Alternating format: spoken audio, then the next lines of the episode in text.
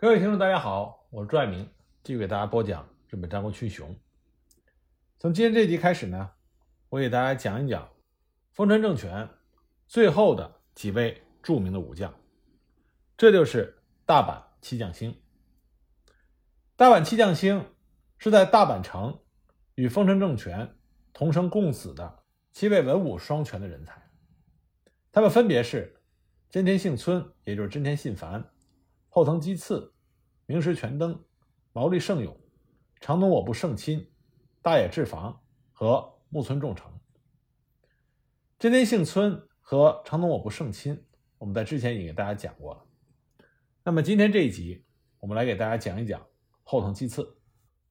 在大阪之阵中，大阪一方有两位军师，分别是真田幸村和后藤基次。从临敌作战。奋勇冲锋的角度来说，真田幸村以他神出鬼没、勇猛无畏的战术而闻名。但是在行军布阵、运筹帷幄方面，后藤基次则是以他高超的兵法得到了大阪军方更多的重视，也成为大阪丰臣军的首席兵法家。后藤基次的父亲是小四世家的家臣后藤亲左卫门。在后藤基次很小的时候，他的父亲就与世长辞了。他是由我们前面讲到的丰臣秀吉麾下的军师黑田孝高，也就是黑田官兵卫抚养成人的。黑田孝高非常喜欢后藤基次，把他当做自己的儿子对待。在黑田家，后藤基次得到了重视和培养。他在兵法和枪术上资质过人。在他成年之后，就成为了黑田家的家臣，是著名的黑田八虎之一，与黑田家中母里太兵卫、黑田长政等猛将齐名，为黑田家立下了不少战功。不过后藤基次曾经受到他叔父谋反事件的牵连，被逐出黑田家，暂时寄居在先师秀久的门下，在四国征伐的时候立下战功。不过后来呢，又重返了黑田家。在黑田长政麾下效力。虽然后来黑田长政和后藤基次两个人的关系破裂，不过在最初，黑田长政还是非常看重后藤基次能力的。在长政继承了家主之位之后，正是他力主将后藤基次召回到黑田家。黑田官兵卫当时提出了说谋反者一族的人不应该让他在身边侍奉的反对意见，但是黑田长政并没有采纳。他仍然以一百担的俸禄招募了后藤基次，并且还打算提升后藤基次成为家老。在丰臣秀吉发动的侵朝战争中，黑田长政作为主将之一出征朝鲜，后藤基次也一同出征。在朝鲜战场，后藤基次表现得非常活跃，曾经在晋州的围城战中立下先登之功，还流传下了以三千人对抗明军三万人而不败的战绩。他和另外一名家老母里太兵卫一同被称作黑田家的双臂。后藤基次的军事指挥才能还是非常高超的。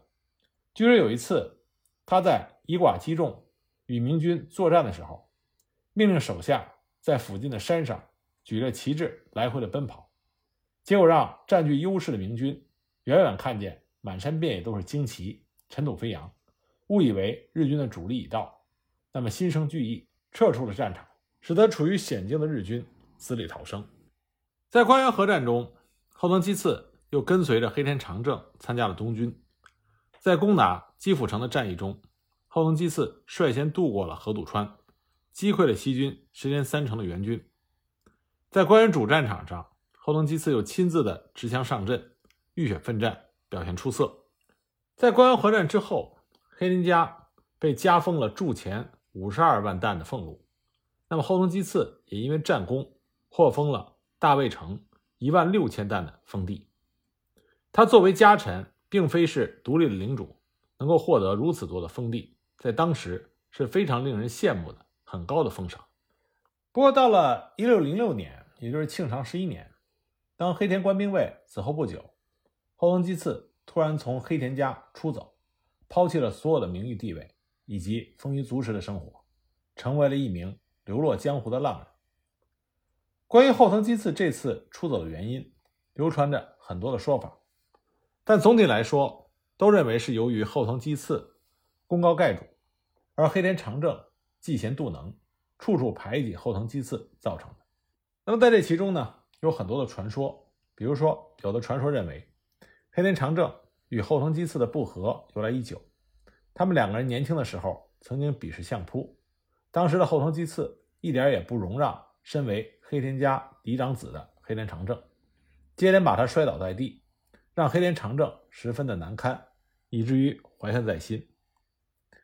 还有传说，在朝鲜战场的时候，黑田军在一次渡河战役中与朝军激烈的交战，黑田长政的本阵也卷入了战斗，与朝军犬牙交错的激烈厮杀，黑田长政本人也不得不亲自的与朝军交锋，形势十分的危急。那么随后赶到的后藤基次并没有急于加入战阵救援，在审视局势之后，他认为黑田长政的本阵并非是十分的危险。自己与其盲目的参战，抢了主军的功劳，还不如坐镇指挥全局，取得更稳妥的胜利。所以后藤基次命令本部人马压住阵脚，他本人则坐在高处指挥全局，显示出了不动如山的大将风范。而黑田长政奋力杀退了敌军之后，已经是身负多处轻伤，丢盔卸甲，狼狈不堪。回到阵地的时候，发现后藤基次悠闲地坐在总大将的位子上指挥。心生怨恨，认为后藤基次作为家臣，见死不救，反而有心看主君出丑，因此呢，心中就产生了报复之意。也有人认为，在关原合战中，黑田军处于战场的前线，后藤基次亲自提枪上阵，都有斩获，立下不少战功。与之相比，作为主将的黑田长政并没有什么英勇的表现。虽然事后后藤基次保持了谦虚谨慎的态度，但是功高震主。已经成为了事实。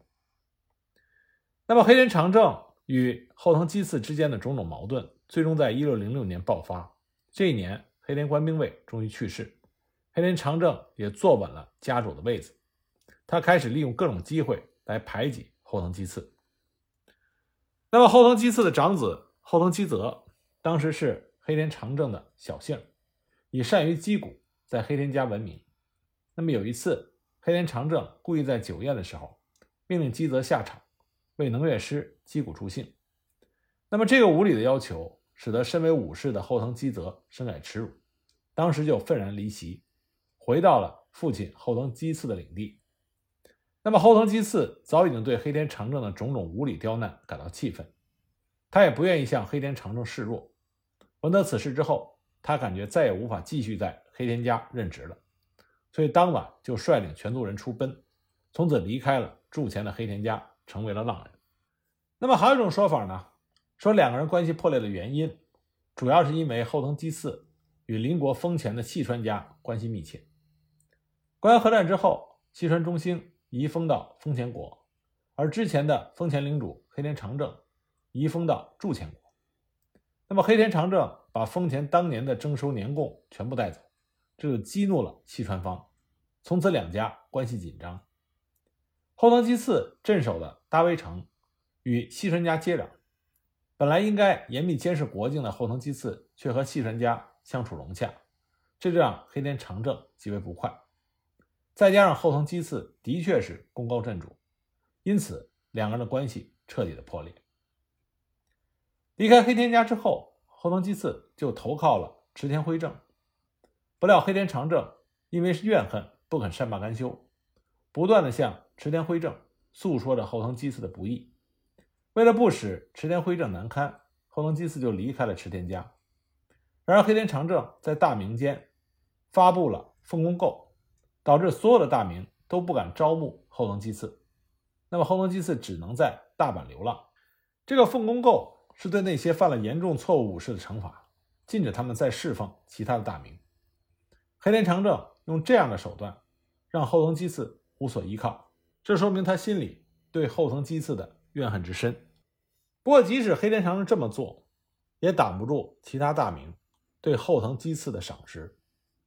宣传中兴当时就非常欢迎后藤基次在他的麾下效力，并且还赐予了后藤基次五千担的俸禄。没想到黑田长政在得知这个消息之后，火冒三丈，连续派人向西川中兴提出了抗议。刚开始，中兴对于这种抗议不予理睬，可是黑田长政不依不饶，甚至扬言要兵戎相见。这件事情最终惊动了幕府，德川将军下令双方和睦。那既然将军下令，西川中兴也不得不考虑，所以不得已将后藤基次又辞退了。当时除了西川中兴，像福岛正则、藤堂高虎、前田利长、结城秀康等著名的大藩领主，都愿意请后藤基次出仕。这些大名赏识后藤基次，并不是因为坊间的评价或者是传闻，而是因为他们大多数人都和后藤基次共事过，亲眼目睹了后藤基次的胆略和才识。比如说藤堂高虎，藤堂高虎。是在关原合战的时候，和后藤基次共事过。当时东军进攻基辅城的时候，黑田长政和藤堂高虎出发比福岛正则晚了一步。为了争夺先锋，黑田军和藤堂军只能抄近路，从长良川渡河。当时正好赶上暴雨，河水大幅的涨高，河对岸还有石田三成的部队驻守。那么黑田军和藤堂军的诸将开始讨论。是否此时渡河前进，迟迟不能得出结论。就在这个时候，后藤基次就出现在藤堂高虎的面前。高虎就问基次：“你认为现在应该强渡，还是暂时等待呢？”后藤基次笑道：“就这么讨论，实在是浪费时间。今天进攻基辅城已经晚了一天，如果再不在这里战斗，在加康宫面前还有什么颜面可言？是个男人。”就应该把这条河当做自己阵亡的场所。听到后藤基次如此豪迈的话语，黑田军和藤堂军的诸将全部决定立即渡河，并且在随后的战斗中击败了石田军的驻守部队。我们再说福岛正则，福岛正则是非常的欣赏后藤基次的武勇，但是有一次他想试验一下后藤基次的才略。所以在家中开茶会，招待后藤基次。席间呢，福岛正则忽然说，觉得头很冷，就拿出一条头巾包在自己头上。这个举动在当时绝对算得上是非常无礼的举动，但是后藤基次却认定福岛正则此举必有深意，所以他就脱下上衣缠在腰间。这下轮到福岛正则摸不着头脑，他就问：“你这是在干什么？”后藤基次平静地回答说：“我觉得腰很冷。”福岛正则立刻无言以对。不过他并不甘心自己的失败，就拿出了一封前些天黑田长政寄来的书信，说：“看看这笔烂字儿，你们黑田家难道没有写字好的家臣吗？”后藤基次当时就说：“我家中字写的好的家臣实在是太多了，不过我家的规矩却是给优秀的武将写信，让字好的家臣写；给不优秀的武将写信。”让字差的加深写，这一下福岛正则哑口无言。不过他事后就夸奖后藤基次是一个智勇双全的武将。那么尽管诸多的大名非常赏识后藤基次，但是因为黑田长政的搅局，大家都没有办法让后藤基次出事。后藤基次出仕无门，只能流落在京都，靠教授军学维持生计。虽然他的名声很响亮，慕名前来学习兵法的武士也有不少，但是始终他一家人生活在清贫之中，最困难的时候甚至要依靠乞讨过活。